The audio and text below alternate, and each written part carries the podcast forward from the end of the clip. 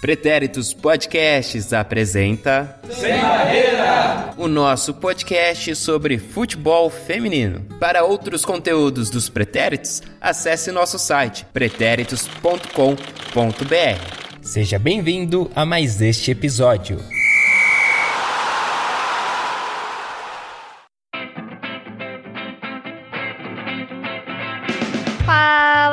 Do Sem Barreira, aqui é a Mel. Estamos aqui para mais um episódio desse maravilhoso podcast Sem Barreira. Acho que vocês já sabem, mas não custa reforçar, né?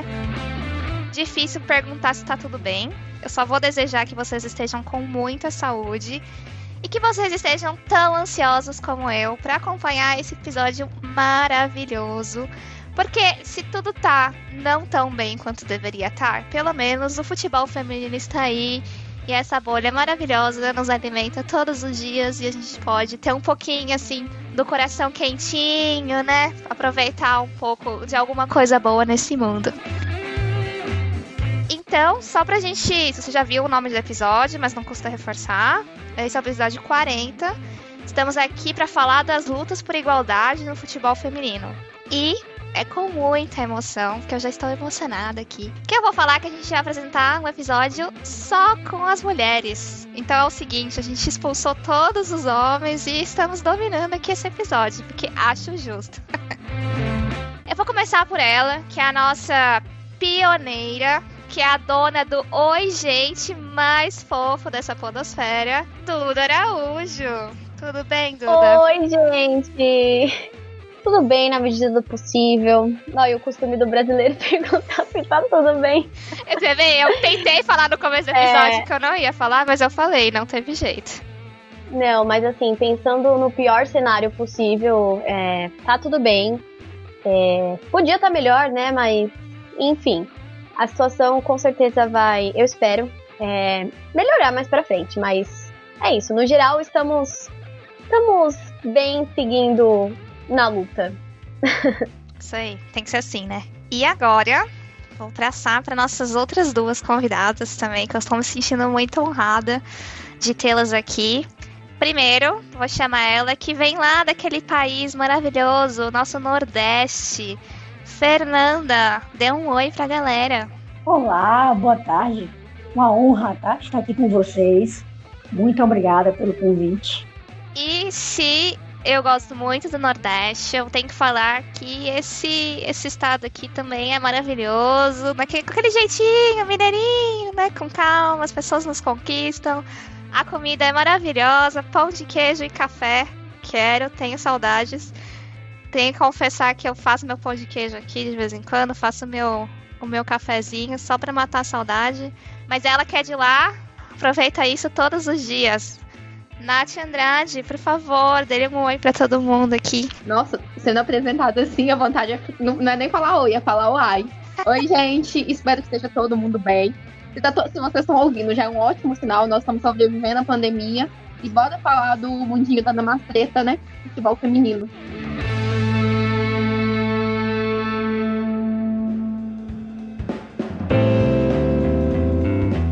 Desde que o futebol feminino vem crescendo, ganhando força, as comparações com o masculino parecem inevitáveis. O fato é que, conforme a gente vai conhecendo e vivenciando a modalidade, percebemos que não faz sentido comparar o Neymar e a Marta, por exemplo. Apesar de ser futebol, a realidade de cada um é diferente dentro e fora de campo. Sim, são dois atletas que estão fazendo história com a camisa da seleção e de seus clubes fora do país. Mas por que comparar a Marta com um homem quando podemos compará-la com outras grandes jogadoras? Assim como acontece na disputa entre o Messi e o CR7, por exemplo. Apesar de tentarmos cada vez mais evitar esse tipo de comparação desnecessária entre homens e mulheres no futebol, hoje precisamos falar um pouquinho dela. Quando entramos no ponto da igualdade, a comparação se faz obrigatória, simplesmente porque são pessoas fazendo a mesma coisa. Independente se é homem ou se é mulher, são seres humanos jogando futebol. E se a CBF paga X valor para os homens representarem a seleção, está certíssima em pagar o mesmo valor para as mulheres, que fazem a mesma coisa. E com mais classe, diria eu, né? Ano passado, no jogo do Brasil contra a Austrália, pela fase de grupos da, da Copa do Mundo da França, a Marta marcou o primeiro gol brasileiro da partida. E a comemoração foi histórica. Não teve grito, não teve dança. Houve apenas um dedo apontado para a chuteira, sem a marca de qualquer fornecedor esportivo em seu país. Sem marca, mas com um símbolo muito importante. A chuteira, totalmente preta, trazia apenas dois retângulos, um azul e um rosa, que unidos formavam um desenho semelhante ao sinal de igual. Bola igual, campo igual, regras iguais. Se a mulher joga futebol da mesma forma que o homem, por que ela não é reconhecida igualmente? Foi assim que nasceu o Go Equal, representada na chuteira da eleita seis vezes a melhor do mundo. Hoje aqui, gravando esse episódio para vocês, mais de um ano depois desse feito, viemos debater o resultado e a força que o movimento, não só de Marta, mas de outras jogadoras pela igualdade de gênero, alcançou. Essa é a linda introdução da Duda, só para vocês saberem. então aqui, antes a gente realmente ir para nosso papo, que eu sei que vocês estão ansiosos, a gente tem que fazer a nossa propagandinha. Então, por favor, gente, sigam a gente em todas as redes sociais. Estamos em todos os lugares. Estamos com o arroba Pode Sem Barreira no Twitter e no Instagram. E sim, a gente tem conteúdos diferentes em cada um. No Twitter a gente tem todas as informações para vocês seguirem. Temos lá agora Uh, estamos acompanhando o brasileiro, estamos acompanhando o paulista, estamos acompanhando todos os campeonatos internacionais. Vale muito a pena manter os olhos lá, que o Twitter é belamente uh, atualizado pela nossa bela Isa Almeida. E no Instagram, a gente ainda continua postando aqui as nossas informações mais importantes. Vocês podem acompanhar esse episódio também pelo YouTube, se você é uma pessoa que prefere não, te entendo, gosto dos meus agregadores de podcast, mas a gente também a, a, oferece essa oportunidade de você escutar a gente. Todos esses episódios de discussões vão estar lá no YouTube também, então, por favor, se inscrevam lá no canal do Sem Barreira. E é claro, abemos site, porque aqui a gente é outro nível. A gente tem o Wiltec e o Mark arrasando em tudo. Então, por favor, acessem lá o sembarreira.net e vocês vão poder acompanhar todos os nossos conteúdos maravilhosos. Então é isso, o recado tá dado. Se vocês não seguem a gente em alguma dessas redes sociais, por favor, deem uma pausa, vão lá, porque é obrigação sim, porque a gente tem muito conteúdo muito bom. Agora sim, vamos seguir para a nossa pauta. E a gente estruturou um pouquinho é, para que a gente pudesse trazer algum, algumas informações aqui, para que a gente pudesse. Primeiro, a ideia é entrar mais no assunto, entender quais são as iniciativas, quais são as lutas, para a gente realmente assim poder entender qual que é o panorama atual, o que está por trás de tudo isso. E a gente vai começar com ela, nossa Dudinha. Por favor, Duda, o que, que você tem para contar pra gente aí? Galera, muitas coisas. Mas antes de começar a falar, só queria relatar a minha dificuldade, né, em reunir informações, porque vocês vão entender quando a gente chegar no finalzinho dessa primeira parte do, do debate. Mas como a Mel falou ali na introdução, um dos tópicos que levou a gente a, a reunir as meninas aqui para esse, esse episódio é justamente a questão do Go Equal, né? Depois que a Marta comemorou o gol contra a Austrália, apontando pra chuteira, enfim. Todo mundo ficou se questionando, tá, mas o que que isso representa? E eu tentei ir atrás de informações, né, e achei as redes sociais, tanto o Twitter como o Instagram. E o Go Equal, eles se definem como um movimento que luta pela equidade de gênero nos esportes, né? Então vai além do futebol. É, na última Copa, a Marta jogou sem patrocínio porque ofereceram para ela um valor muito mais baixo do que pagariam para um jogador de mesmo nível em um time masculino. É, e além disso, é, um dos fatores que também levaram aí a criação do projeto é que, por exemplo, de acordo com um levantamento publicado pela Unicinos em 2018 ainda, apenas 2,7% é, da cobertura midiática era destinada ao futebol feminino. Eu acredito que esse número tenha mudado hoje, né? É, mas enfim, ainda é um número relativamente baixo em relação ao futebol masculino. E aí, é, no próprio. Em uma das publicações do Go Equal no Instagram, É, tem um post lá falando desse número. E a legenda que eles trouxeram eu achei bem interessante, porque eu vou ler aqui o que eles colocaram entre aspas. É, queremos continuar tendo visibilidade, queremos que os nossos campeonatos também sejam transmitidos na TV, que comprem nossas camisas e torçam por nós nos estádios. Sonhamos com um dia em que o nosso único grito seja o de gol. Até lá, gritaremos para que a mulher receba mais valorização da mídia no, nos esportes. Essa é a nossa luta. Assim, eu fiquei arrepiada a primeira vez que li, sendo bem sincera, e eu achei a ideia do projeto bem legal. Mas uma coisa que me deixou assim bem chateada de certa forma é que o projeto parece que ele morreu, né? Da Copa para cá, a gente teve um crescimento maior do futebol feminino, né? A cobertura midiática passou a ser maior, só que, por outro lado, o projeto foi abandonado, assim. Então, não ficou claro qual, qual o verdadeiro objetivo, né? Se o objetivo era uma coisa momentânea ou se. Quer dizer, fica. Eu entendi que era uma coisa para continuar, mas não continuou. E aí, o que eu trago aqui pra, pra gente discutir é justamente isso, sabe? É, o, o que, que aconteceu? Por que, que ficou de lado? Enfim, a gente não sabe se é um projeto que a Marta começou ou se era um projeto que já existia e a marca entrou ali para participar da campanha. Ficou, ficou aí, tá no ar. Então, queria que vocês discutissem comigo assim, o que, que vocês acham, né?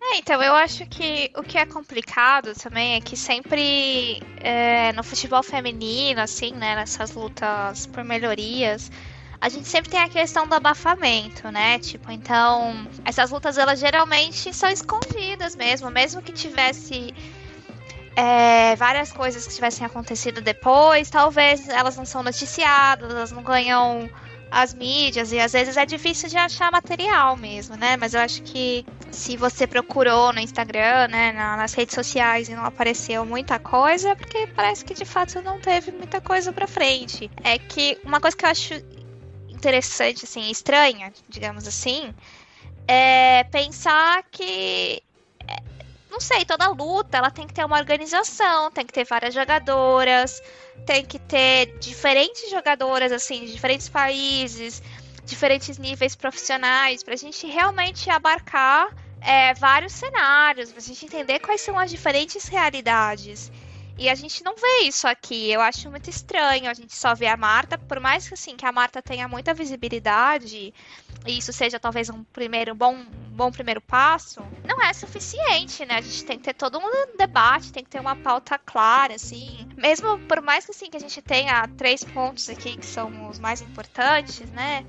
É, a mídia e tudo mais não me parece que tem pedidos concretos e maneiras concretas do que a gente quer alcançar. Por isso que, não sei, para mim o movimento ele parece um pouco estranho no sentido que pode ser sim que acabou sendo uma iniciativa só da Copa para ficar bonita no papel, né, para mostrar que a gente tá, tá ali na luta e a gente não vê coisas mais concretas, né, movimentos mais concretos.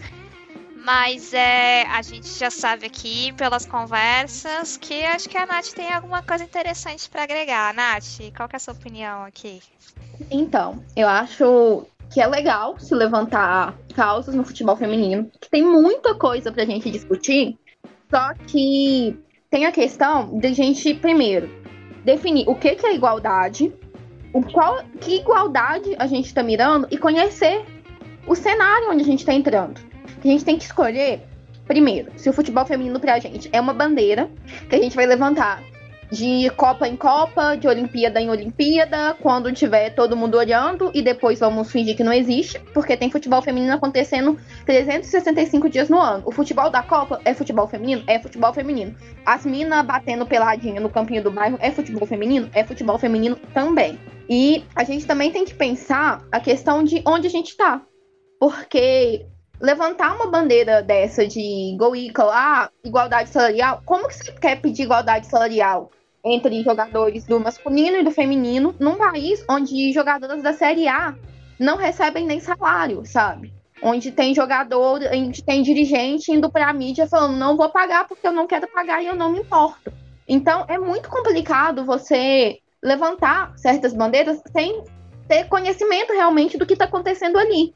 Muito legal falar querer igualdade, é importante querer igualdade. Só que tem todo um caminho a se trilhar antes de se pensar em falar, nossa, salário igual. Antes de ter o salário igual, que pelo menos as jogadoras tenham um campo gramado para jogar, sabe? Que se tá morando em outra cidade, que o time dê pelo menos alojamento, dê pelo menos alimentação das jogadoras. Porque tem time que muda jogadora de estado e não dá nem o dinheiro da passagem para jogador ir pro treino. Então a gente tem que saber muito bem onde a gente está se enfiando antes de levantar certas bandeiras. Eu acho que igualdade não é só salário, não é só, não é só tempo na imprensa. É um buraco, a gente, o futebol feminino ele tá num buraco muito mais fundo. E a gente tende a olhar os cases de sucesso. Corinthians, a gente olha pro Corinthians, a gente olha pro São Paulo, a gente olha pro Palmeiras, a gente olha pra Ferroviária. Só que a gente esquece que do lado, assim, do lado, tem o Audax, que quase fechou na pandemia. Que a gente.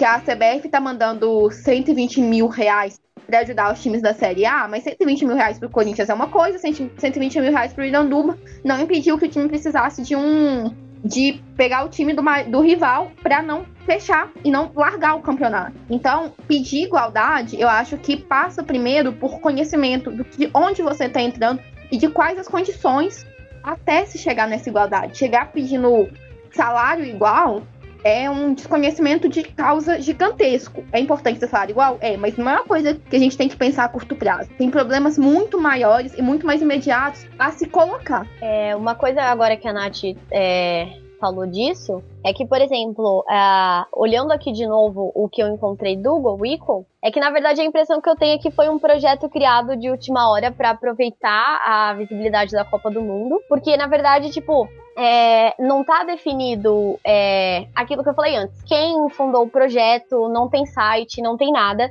Eles definem lá na bio do Twitter que estão lutando pela equidade de gênero nos esportes, mas eles só trazem informações do futebol feminino, né?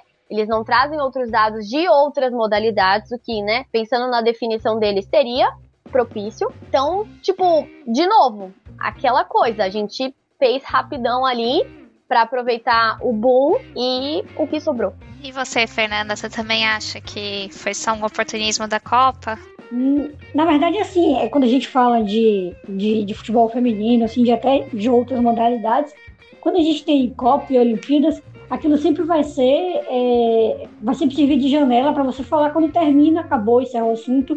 E mas você falou dos outros esportes, o handball, por exemplo. A maioria, a gente, a maioria só vê é, é aquele, aquele debate falar sobre nas Olimpíadas. Quando acaba isso aí, você tem uma coisa ou outra, que vai dando uma pincelada, basquete é a mesma coisa. Então, assim, uma coisa que a Natália falou, é, dessa questão da, da do, do, salário, eu vou mais além, assim, acho que o que a gente precisa pensar é que, beleza, vamos falar de salário igual, vamos, vamos falar do que acontece também é, antes e depois da Copa do Mundo, né, o que, é que essas atletas fazem e como é o dia a dia disso durante, durante o ano, né? Quando não tem Copa do Mundo, quando não tem Olimpíadas, o que, que acontece, né? Porque como ela falou, falar do Corinthians é fácil, falar do, do, da ferroviária é, é, um ambiente muito, muito seguro, né, de você falar, de você tratar. E a própria Copa do Mundo é até um ambiente muito, muito seguro e muito confortável, né, de você discutir, porque todos os holofotes estão ali na Copa do Mundo, então você fala e tá tudo certo, né, mas quando termina, é, tantas outras realidades, assim, e aí trazendo o Campeonato Brasileiro, tantas realidades, assim, que estão bem abaixo, assim, do que seria aceitável, né, do que seria natural, tanto da A1 quanto do A2, e que passaram batido, como, como eu falei nos bastidores, né? Passaram batido de, desse projeto, assim, muitas coisas aconteceram depois da Copa do Mundo até aqui e never não vimos nada. E eu acho que a gente precisa pensar também nessas questões também, nesses detalhes, né? É, é complicado, né, usar a Copa para um momento assim, né, de trazer alguns, algumas discussões e não olhar para a realidade do dia a dia mesmo, né? Acho que dessa primeira discussão a gente já teve vários pontos bem interessantes aqui, né? A gente ainda. A gente até discutiu antes de começar a gravar que a gente precisa definir primeiro o que, que é igualdade, né? Mas eu vou deixar essa discussão guardadinha aí, prometo que a gente volta nessa. Acho que a gente pode voltar para o nosso panorama, porque aqui a gente está tentando primeiro entender qual que é o nosso. quais são as lutas, né, que estão aí em evidência, e daqui a pouco a gente vai aprofundando cada vez mais esse, esse assunto. Duda, você trouxe aí uma nova luta pra gente também? Sim, por outro lado ali a gente tem uma causa que foi um pouco mais para frente, mas é, terminou, quer dizer, não terminou ainda, né? Mas até o momento atual não não teve um resultado muito favorável, mas já faz um tempo que a seleção feminina dos Estados Unidos luta por igualdade salarial, né? Eles definem como igualdade salarial mesmo, equal pay. Para vocês terem um, uma ideia, é, a galera que tá ouvindo esse podcast, que já acompanha o futebol feminino, sabe que a seleção dos Estados Unidos tem quatro títulos, enquanto a seleção masculina é, nunca ganhou uma Copa do Mundo. Então, assim, o nível do futebol é bem diferente. E em 2019, um processo judicial com 28 jogadoras da seleção é, exigiu da Federação dos Estados Unidos uma indenização de 66 milhões de dólares. Imagina o valor disso em real, gente é, por considerarem que elas recebiam menos que a seleção masculina, né? Apesar de exercerem as mesmas funções e terem conquistado mais títulos. Só que aí a federação fez a defesa e presta atenção no argumento. É, de acordo com a federação, os jogadores e as jogadoras têm, entre aspas, né? Aí as aspas eu tô colocando, trabalhos diferentes é, e que eles têm melhores habilidades do que elas, né? Incluindo força e velocidade, acrescentando também, né? Eles é, incluíram lá que os homens têm mais responsabilidades porque envolve mais pressão todos os jogos que eles disputam. É... Enfim, é difícil.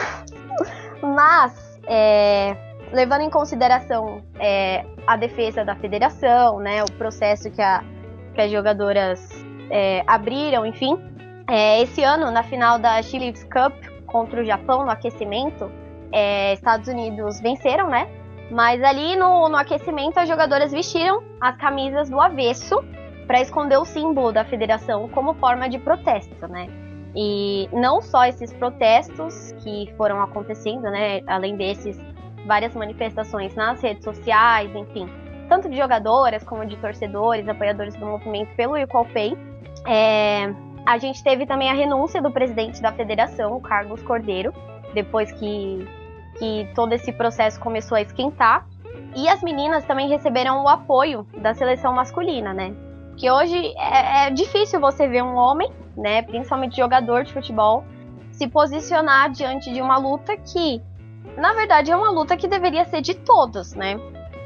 E em maio desse ano, a seleção feminina perdeu o caso no tribunal, mas elas decidiram recorrer e, enfim, a, a gente para aqui nessa, nessa parte do recorreram e a gente tem que aguardar para saber é, o que acontece nos próximos capítulos. Mas uma coisa que é curiosa é que, assim, se o Brasil é o país do futebol, e é o país com mais títulos na de Copa do Mundo masculina, é, os Estados Unidos é quem representa o país do futebol feminino, né? Aí eu tô dando a minha opinião. Não sei se vocês concordam. Mas eu acho que o, o olhando por esse lado, é, de títulos, de incentivo, de. enfim. É, os Estados Unidos é, são. Eu nunca sei como concordar Estados Unidos. Eu sempre falo no singular, mas aí é no plural, enfim. Mas é, é um país, é uma seleção que. Gente, tipo, quatro Copas do Mundo que as mulheres ganharam e os homens já ficaram fora de Copa, enfim, não ganharam nenhum título. É, o que me indigna no meio dessa situação é o fato da federação argumentar de uma forma muito vazia, sabe? Falar que os homens são mais habilidosos e cadê essa habilidade em, em troféus? Onde que tá? Então, assim, enfim, não, eles não fizeram questão alguma de procurar um argumento mais estruturado que fosse e deixaram o machismo totalmente escancarado com esse argumento. Enfim, é, é isso que eu tenho pra falar. É complicado, né? Porque assim, às vezes eu fico pensando se eu tô vendo o futebol errado e os caras estão chutando a bola com o pau e eu não tô percebendo. Porque Parece a única explicação plausível ter umas coisas dessa. Tipo, primeiro que quem já viu o jogo da seleção dos Estados Unidos, você sabe que a habilidade não é muito forte dos caras, né? Nem futebol. Mas enfim, não é o meu também, eu tô aqui comentando. Mas, você falar ah, força, tipo, claro, força, habilidade, não sei o que tem, é desculpa, sabe? É óbvio que é desculpa. Isso não se sustenta em lugar nenhum. Isso é querer, tipo, ainda mais nos Estados Unidos, que a gente sabe que estão sem hora estrutura. Eu, lá eu acho justa essa luta, porque realmente o futebol tá muito mais estruturado, sabe? Você vê jogadora que sonho de jogadora de 16, 17 anos daqui é ir para lá jogar em universidade. Que elas jogam futebol desde criança, que a seleção é estruturada, que os times são estruturados. Então é uma realidade muito diferente. Aí sim, essa luta, ela acontece no momento certo, porque a gente tem que prestar atenção que são dois momentos muito diferentes. E esses argumentos, tipo, não diferem em nada, por, por, por mais diferentes que sejam os momentos do que os argumentos que são usados aqui, sabe?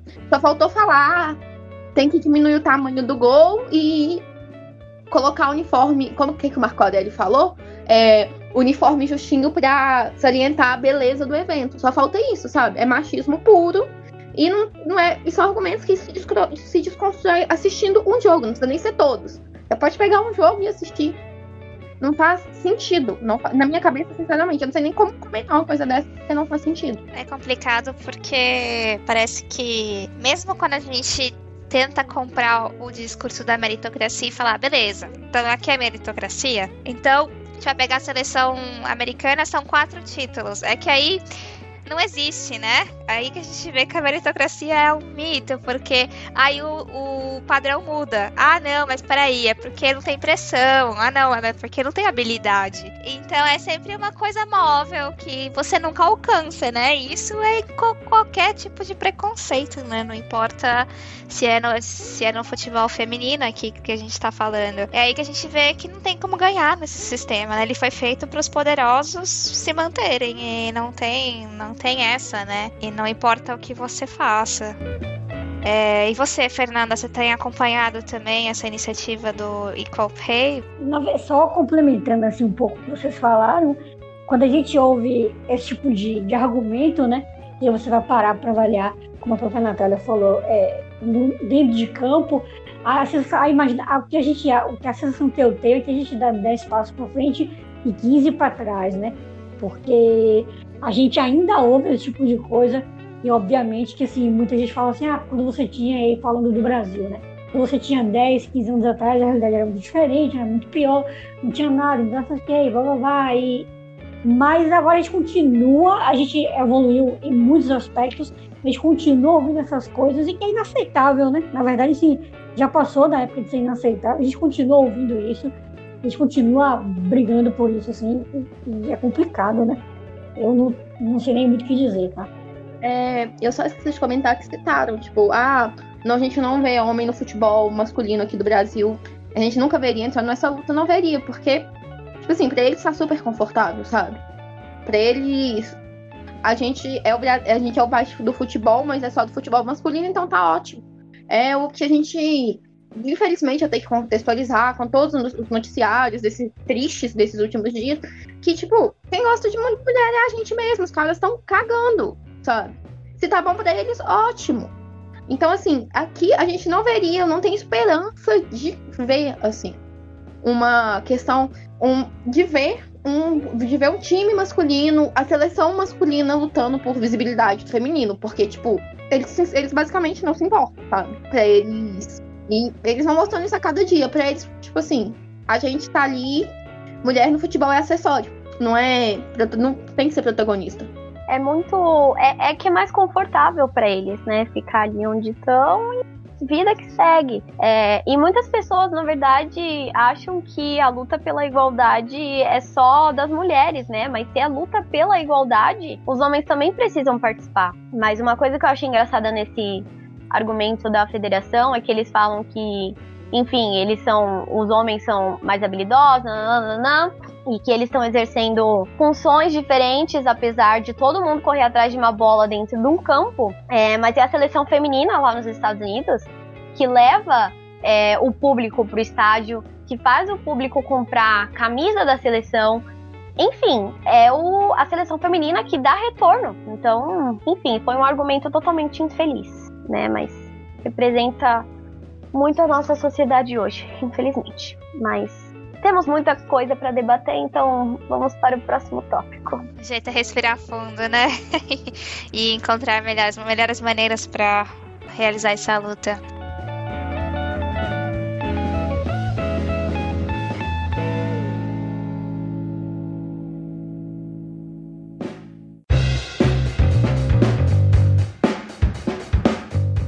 Agora, Fernanda, apresente aí pra gente qual que é o cenário aí da Ada e toda a luta que ela vem tendo na seleção da Noruega. Bom, falar, falar da Ada, a gente precisa falar também de, de alguns números, né?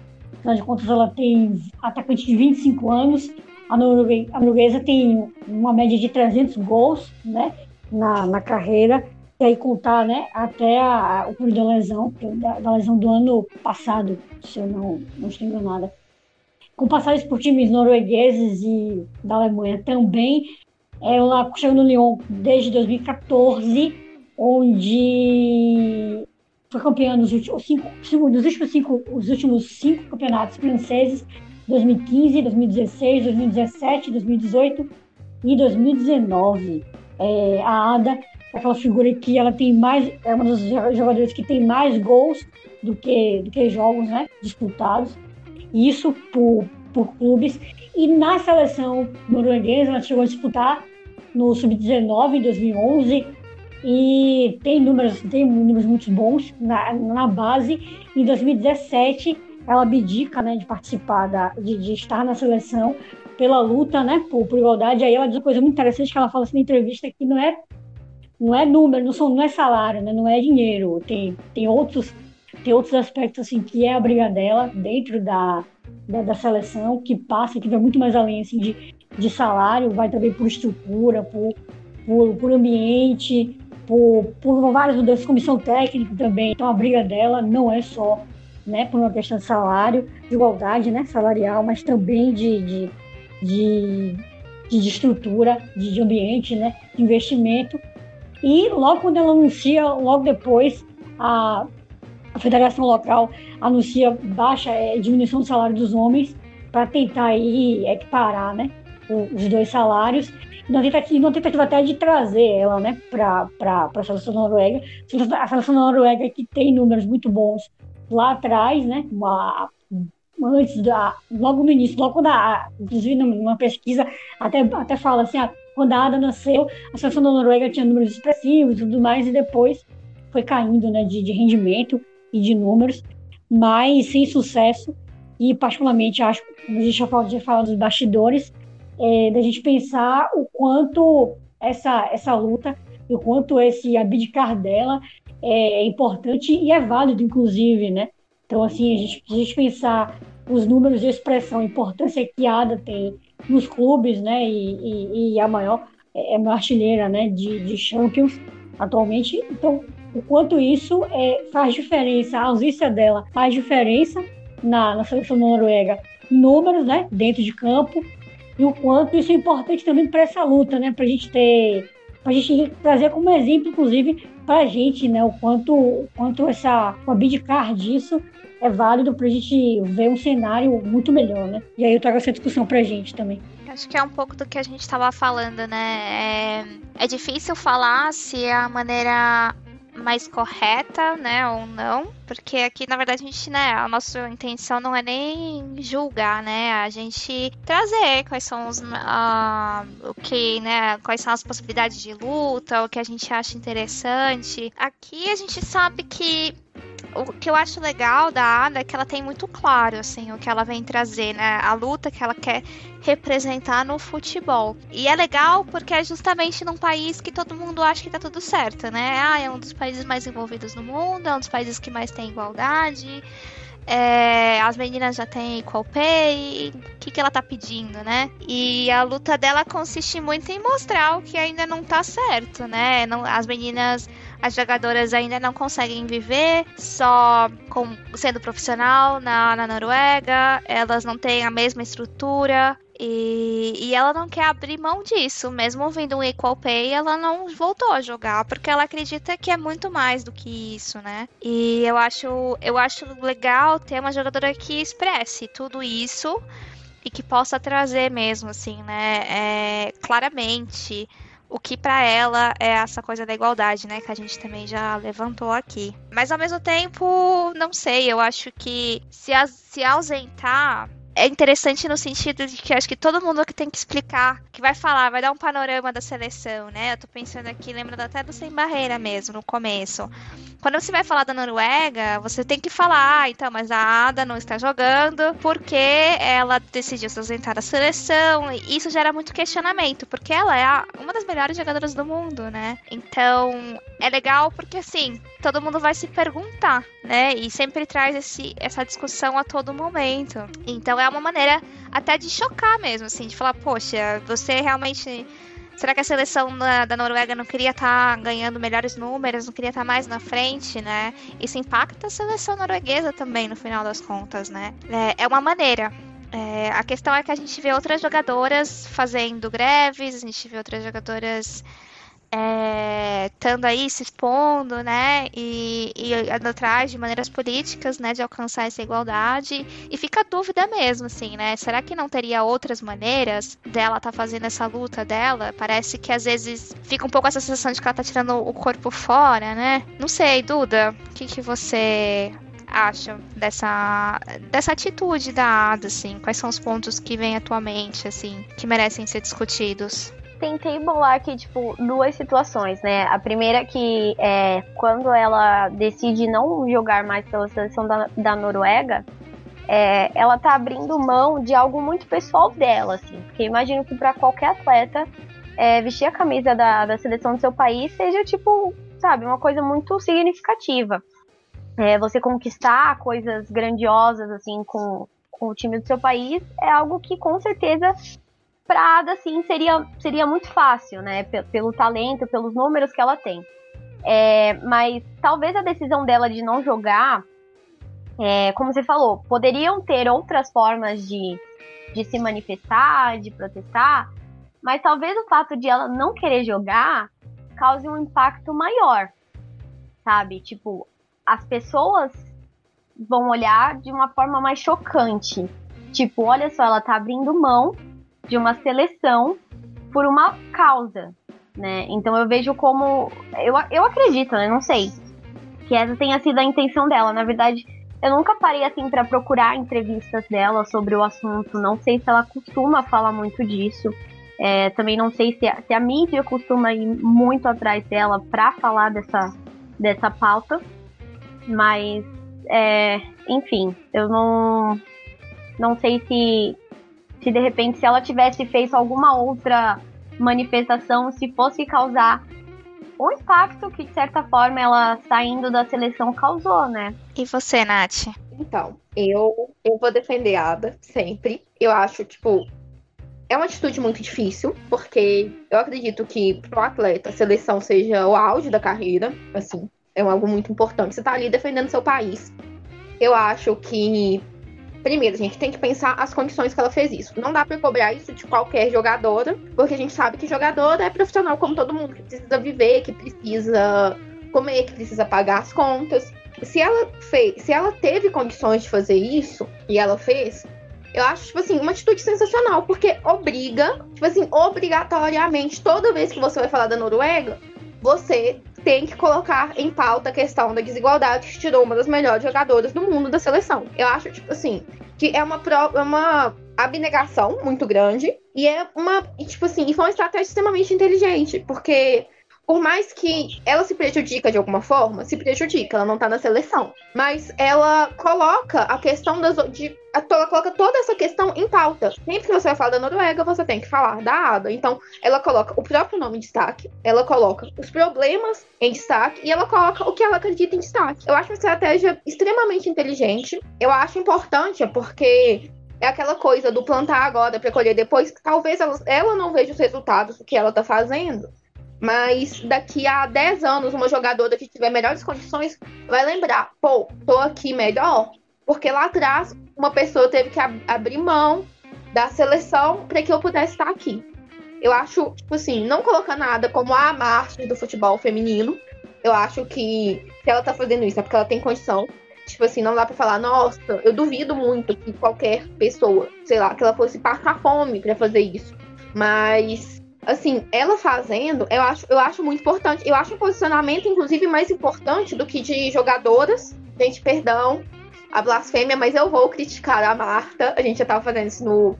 Já tava fazendo isso antes e vou voltar na Marta. Tipo assim, eu acho muito mais importante ela, pô, vou abrir mão da minha vaga na seleção para as pessoas entenderem que tem problemas, que não é tudo bonitinho, que não é tudo perfeitinho, perfeitinho, do que fazer feito uma Marta da vida e ir pra frente de câmera jogar culpa em jogadoras da nova seleção, tá? Da nova seleção, não, desculpa, da nova geração. Então, assim, eu acho. Eu acho uma estratégia inteligente, eu acho importante, e eu acho um ato muito bonito. E, tipo assim, não consigo pensar que ah, isso prejudica as outras jogadoras, prejudica a seleção. Porque se quem comanda a seleção tivesse preocupado com isso, já tinha feito alguma coisa para mudar. Eu acho que é isso. Tem uma coisa assim, quando você faz, quando você toma uma atitude dessa, é uma atitude extrema, né?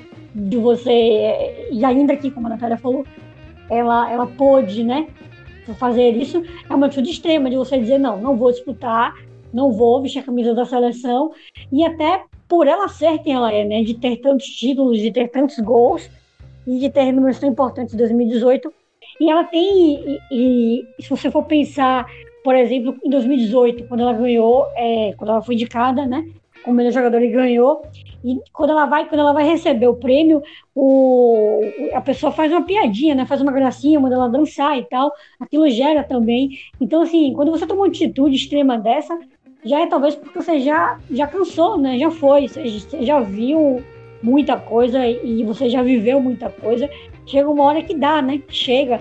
Então você diz assim, não, não vou, vou abrir mão aqui, peraí, vou, vou parar aqui, pra gente ver se, como, como vocês falaram, né? Sempre que você fala da seleção Noruega, você vai lembrar disso. Quando você falar de 2018, quando ela foi indicada, você vai lembrar que ela, ela acabou recebendo uma gracinha, quando vai receber o prêmio. Então você vai lembrar disso, isso vai ter sempre, vai ser sempre pauta, né? De discussão, né? Pra gente pensar e trazer até pra gente, né? Ela meio que fechou o cerco para quem não quer falar sobre isso, tipo, porque você é obrigado a falar. E como você vai escalar a Noruega sem a Ada, tipo, ah, vai ter que justificar de alguma forma. Ela, do jeito que ela fez, o assunto vai estar sempre em pauta. É. Eu concordo, eu acho que. Eu tava tentando trazer a discussão pra gente tentar ver, assim, os dois lados, né? Mas eu acho que realmente.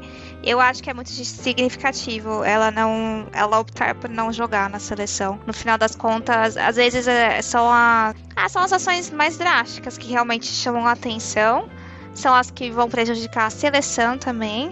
É, e fica feia, né? Faz quanto tempo que a, a Federação da Noruega nem se justifica, nem apresenta mais coisas além do Equal Pay, né? Então eu acho, eu acho que realmente é uma maneira muito legal de protestar, assim. Duda? Eu tava dando uma olhadinha aqui pra ver se eu achava entrevistas dela e eu achei uma que ela deu pra CNN é, em 2019, né? Quando ela falou que não ia aceitar a convocação pra Copa. E a frase que ela fala é a seguinte: Eu sei o que eu quero e conheço os meus valores, e portanto é fácil tomar decisões difíceis quando você sabe quais são suas ambições e os valores que você defende.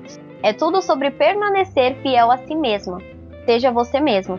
Ou seja, é uma coisa muito mais é, a da mulher do que a da títulos e troféus pela seleção da Noruega. Gente, eu bato palma de pé pra essa mulher de verdade. Eu não tenho nem. Tipo assim, não tenho que. Não tem como criticar essa atitude, sabe? E é óbvio, eu não tô falando aqui, sei lá, pra uma menina de 20 anos que foi convocada pela seleção primeira vez, falar, ah, não vou jogar porque não tem, sei lá, não tem igualdade em A ou B, porque a gente sabe que a realidade é muito diferente. Mas ela podendo fazer isso, sabendo que tem várias outras que podem e não fazem, e ela fazer é muito significativo.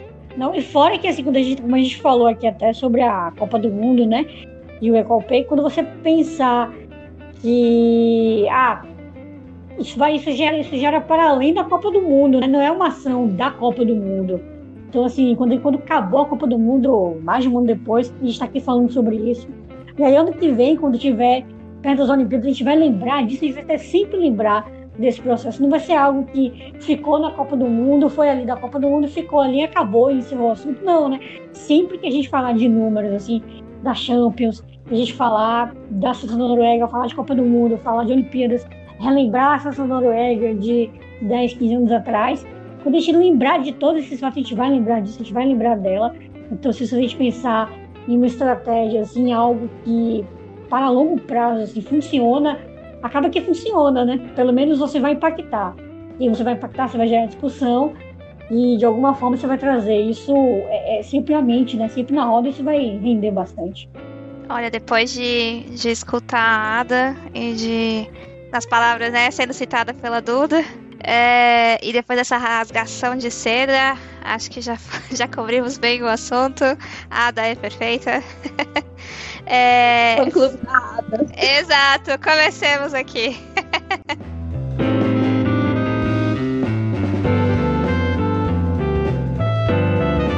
Fernanda, e o que você tem para trazer para gente aí sobre a ONU Mulheres? A ONU Mulheres foi criada em 2010 para unir, fortalecer e ampliar os esforços mundiais em defesa dos direitos humanos das mulheres. Segue o legado de duas décadas do Fundo de Desenvolvimento das Nações Unidas para a Mulher, o UNIFEM, em defesa de direitos humanos das mulheres, especialmente pelos apo pelo apoio às articulações de movimento de mulheres e feminista, entre elas mulheres negras, indígenas, jovens, trabalhadoras domésticas e trabalhadoras rurais. São seis áreas prioritárias de atuação, né? Liderança e participação política das mulheres, empoderamento econômico, fim da violência contra mulheres e meninas, paz e segurança e emergências humanitárias, governança, planejamento e normas globais e regionais. A ONU Mulheres tem sede em Nova York, nos Estados Unidos, e possui escritórios regionais em países da África, América, Ásia e Europa. Nas Américas e Caribe, por meio de parcerias com a sociedade civil, os poderes executivos, legislativo, judiciário, universidades, empresas, o sistema das Nações Unidas, a ONU, mulheres defende os compromissos internacionais assumidos pelos Estados-membros da ONU com os direitos humanos das mulheres, tais como Convenção para a Eliminação de Todas as Formas de Discriminação contra a mulher, enfrentamento ao racismo, à discriminação racial, à xenofobia, intolerâncias correlatas, Declaração dos Povos Indígenas, Direitos dos Povos Originários, com reconhecimento à diversidade étnica e à riqueza de civilizações e culturas indígenas. Aí eu vos pergunto, o que vocês acham? Trago para a roda aqui para a gente discutir. Para início de conversa, eu acho que é bizarro a gente precisar da ONU entrar na história para sobre futebol feminino, sabe? Eu acho extremamente, tipo assim, a ONU que devia estar tá resolvendo conflitos tem que entrar no meio de, de futebol, porque a situação passa do limite. É que, de certa forma, é, é não deveria ser, mas o futebol feminino é, entre aspas, um conflito, né? Porque ele, ele incomoda, incomoda os outros. É que eu acho que é mais assim, né? Quando a gente tá falando de direitos humanos, né? Quando a gente tá falando de. Porque no final das contas é também, né? O, a questão do, do, do futebol feminino também passa, né? Pelo.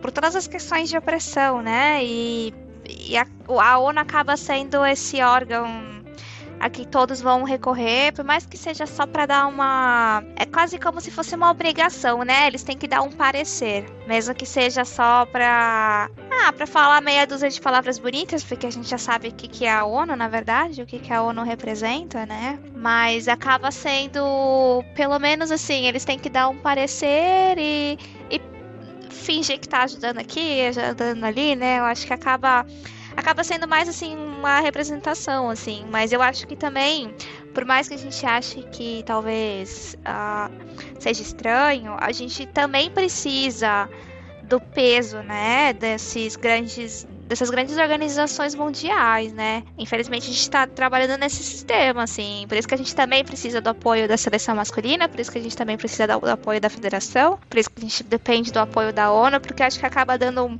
infelizmente, aquele ar de, de que tá. tem alguma coisa mais séria, né? Tem alguém com com poder por trás também, né? Eu não sei, essa seria muito a minha sensação, por mais que a gente não ache que a ONU vai estar diretamente envolvida nas lutas ou realmente assim garantindo que isso vai ser de fato implementado ou alguma coisa assim. Eu digo bizarro, assim, não falando que eu sou contra a ONU entrar, pelo contrário, mas eu falo tipo assim, a questão é que a mulher é tão desumanizada no esporte, tipo assim, A questão de, da mulher praticar esporte, da mulher jogar futebol, é tão desnaturalizado que a gente tem que apelar para órgãos extremos para a gente poder pelo menos ser vista como gente, sabe?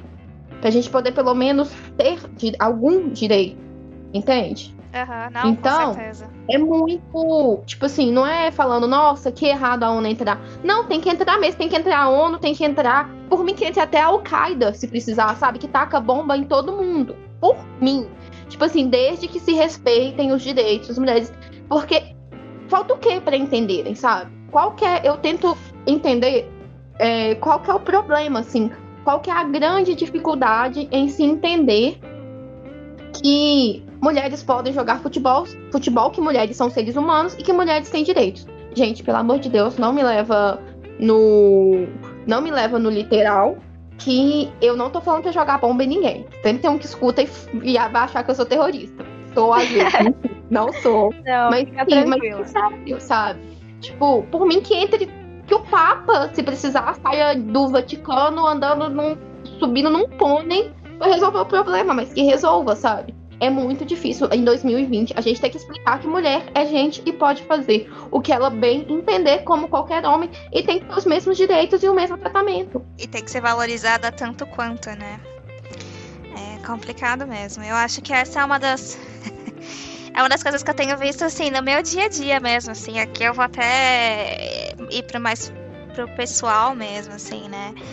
Eu acho que chega em algum momento que a gente entra em conflito, assim, a gente não consegue, a gente começa a ver e ver qual é o impacto, né, do, do, machismo na nossa vida, quais são as coisas que a gente vê, que a gente acaba fazendo ou deixando de fazer por causa disso, né? E a gente realmente entra num conflito, porque é o que você falou.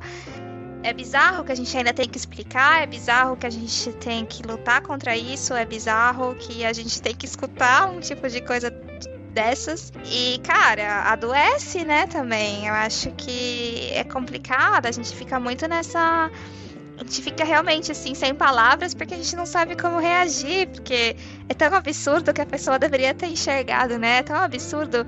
Custa, custa você ligar a TV e assistir um futebol feminino que vai ter um... também tem jogos maravilhosos, entendeu? Você não pode me falar que o Brasileirão masculino todos os jogos são maravilhosos, pelo amor de Deus, sabe? É é muito absurdo, né?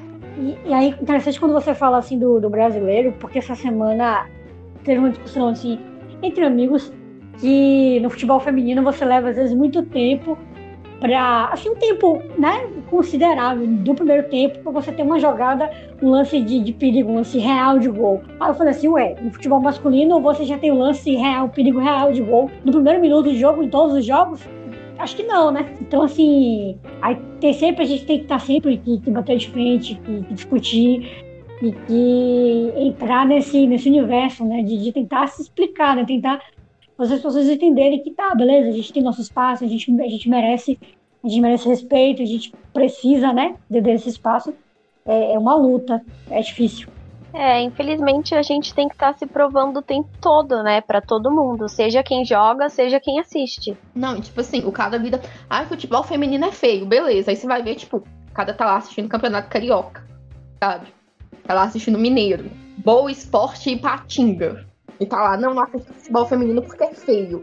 Eu fico pensando, tipo assim, velho, qual que é o conceito estético de futebol dessa pessoa? Porque não faz sentido. E outra coisa, é claro que é diferente, é óbvio que é diferente, sabe? A gente teve trocentos anos de proibição de futebol feminino. Enquanto os caras estão lá treinando no campinho, gramado, bonitinho, climatizado, com uma estrutura monstra, as minas estão lá tipo, ouvindo que não pode jogar no estádio do clube porque vai estragar o gramado, igual teve torcedor do Palmeiras reclamando essa semana, sabe? Então, assim, claro que tem diferença, é óbvio que tem diferença. Enquanto você pegar um jogo do futebol feminino para assistir, esperando ver o futebol masculino, você não vai nem entender o que tá acontecendo. Do mesmo jeito que eu, eu particularmente eu prefiro futebol feminino, que quando eu, eu sento para ver um jogo do futebol masculino, eu fico lá, sentada com cara de tacho. Por quê? É muito diferente. É muito diferente. Tem questão estrutural, tem questão financeira, tem questão de aporte, tem um monte de coisa envolvida. Não dá pra você esperar de uma modalidade. Tipo assim, é, tudo é futebol? Tudo é futebol. Mas é muito diferente. É muito diferente. Do mesmo jeito que eu não vou ver vôlei feminino esperando ver o jogo do masculino. Eu vou ver o jogo masculino esperando ver o jogo feminino, gente. É diferente. É futebol, é futebol, é vôlei. É vôlei, mas é diferente. E não adianta, tipo assim, enquanto ficar cobrando de um, cobrando do feminino, o mesmo padrão, o mesmo resultado, o mesmo estilo do masculino, sem dar um milésimo do aporte que tem, vai ficar, vai ficar essa, esse cachorro correndo atrás do rabo. Ai, eu não vejo porque é feio. Ai, eu não vejo porque é isso. Ai, não tem público porque é feio. Ninguém investe porque não tem público. E vai ficar nisso, tipo assim, para sempre. Na verdade, a gente vai rodar, rodar, rodar e parar no mesmo lugar, né? Vai ser aquele loop eterno, né? Aquela discussão eterna de, como você falou, de é feio e não sei o que, não sei o que. Porque a gente ainda tem 2020 e que explicar que, que não dá para você assistir um comparando o outro e a gente continua nessa mesma discussão de 5, 10 anos atrás e muda um pouquinho ali, mas como eu falei lá na outra discussão, mas a gente dá 10 passos para frente e 20 para trás, né? Então a gente vai ficar sempre nesse looping eterno, assim, é, é, é puxado, né? É. A gente tenta não ir pro tom mais negativo, né? Mas fica difícil. Acho que o que vale aqui é a gente pensar que estamos juntas, né? Quanto mais gente a gente conseguir para as lutas, melhor. Quanto mais discussão, melhor. Acho que quanto mais assim, a gente tiver esses fóruns aqui, a gente traz outras realidades, a gente tenta trazer um pouco de tudo, né? Pra gente poder ter mais elementos mesmo para entender esse universo todo, né?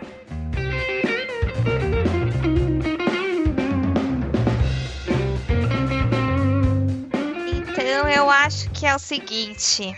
Uh, a gente já falou muita coisa aqui. Gosto muito dessa expressão que fala. A gente falou mais que o homem da cobra. Porque a gente. Né, acho que tinha muita coisa entalada, a gente queria trazer muita coisa aqui pra gente. Depois a gente pesquisar, depois a gente entender. Acho que a gente queria abordar vários assuntos mesmo, né? Mas já pra gente encaminhando pro final. Uh, Duda Araújo, você tem alguma consideração final, alguma coisa que você queria ressaltar aqui no final antes da gente terminar? Eu acho que tudo que a gente fala aqui é sempre pensando no, em um debate saudável, né? E que uma coisa que a gente estava discutindo em off é que algumas pessoas acham que. Vou até usar a, a expressão da Fernanda aqui. Algumas pessoas acham que o futebol feminino é só um, é, é um fã-clube e que a gente não tem o direito de criticar tanto jogadoras como, enfim, qualquer outra coisa que é, não esteja ou não pareça certo em determinados momentos. Mas a gente está aqui para sempre discutir, buscando o melhor, né? Então, enfim. É, é isso. E que a gente fala bastante. Como seria o falar mais que o Homem da Cobra em alemão, Mel? Aí você tá me pedindo muito, Duda. Me dá uma semana que eu te respondo. Pode ser? Tá bom, vê se você descobre pra no próximo episódio já chegar com a tradução, hein? Nath, conte pra gente. Acho que você queria falar mais coisa, na verdade, mas o tempo é curto. Você tem alguma consideração final? É, eu sou a faladeira, né? Eu, tadinho do Edu. Edu edita pra gente toda semana. Eu mando. Ele me pede um áudio de 5 minutos, eu mando um de 15. Então, é, essa é minha triste fama do podcast. Mas, assim, é porque tem muito a ser falado. E eu acho que o que fica é, primeiro, antes de falar qualquer coisa, conhecer a realidade na modalidade. Eu acho que esse é o principal recado que fica. É não ter o futebol feminino como bandeira, para se levantar quando quer criar polêmica, quando é bonitinho, quando tá dando ibope. É levar como causa mesmo, é entender o dia a dia, é pensar que existe futebol fora da Copa, existe futebol fora de São Paulo, existe futebol feminino fora dos grandes centros, existe futebol feminino fora dos grandes times. É pensar que é uma realidade muito mais ampla do que só o meu time, ou só a minha federação, ou só a minha seleção. É pensar no futebol feminino todos os dias e entender ele como ele funciona antes de elogiar, criticar ou tecer qualquer opinião. Eu acho que conhecer o futebol feminino é o que mais sai dessa conversa nossa de hoje.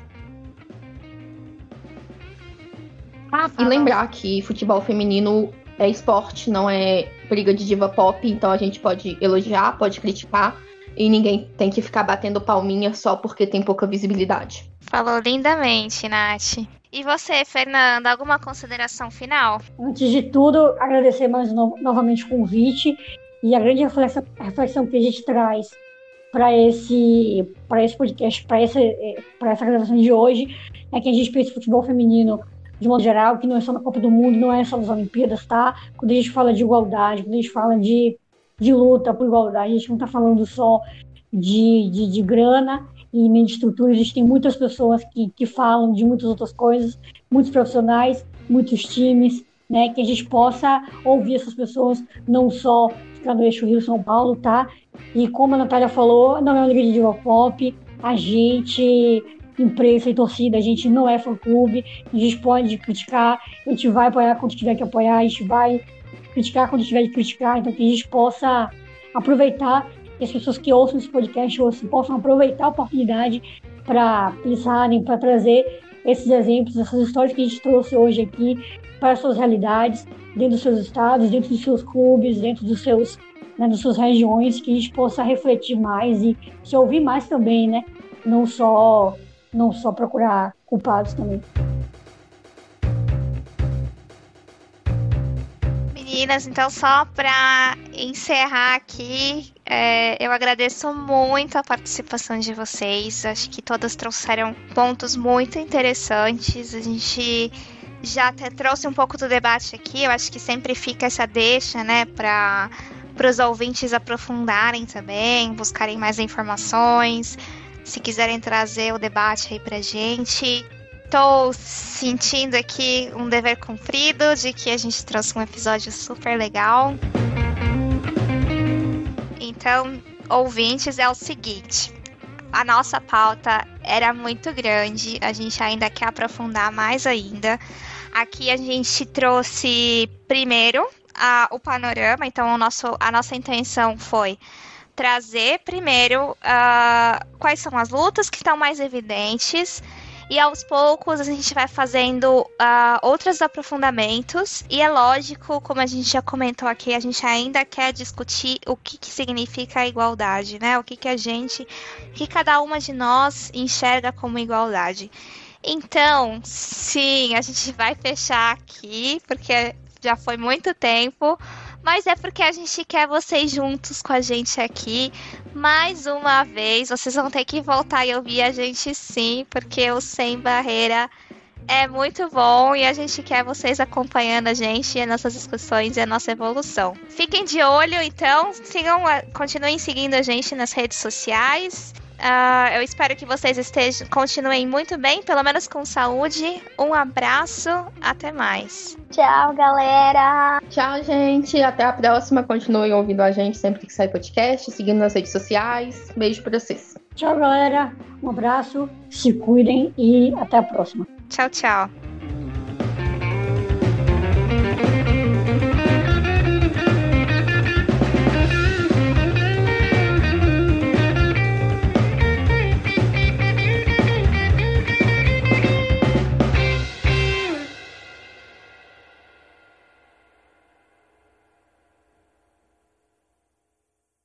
Produção e pesquisa: Duda Araújo, Fernanda Barros, João Victor Marques, Marcelo Murata, Melina Caruso e Nath Andrade. Roteiro: Duda Araújo e Melina Caruso. Edição de áudio e sonoplastia: Eduardo Willi. Trilhas musicais compostas e executadas por Marcelo Murata.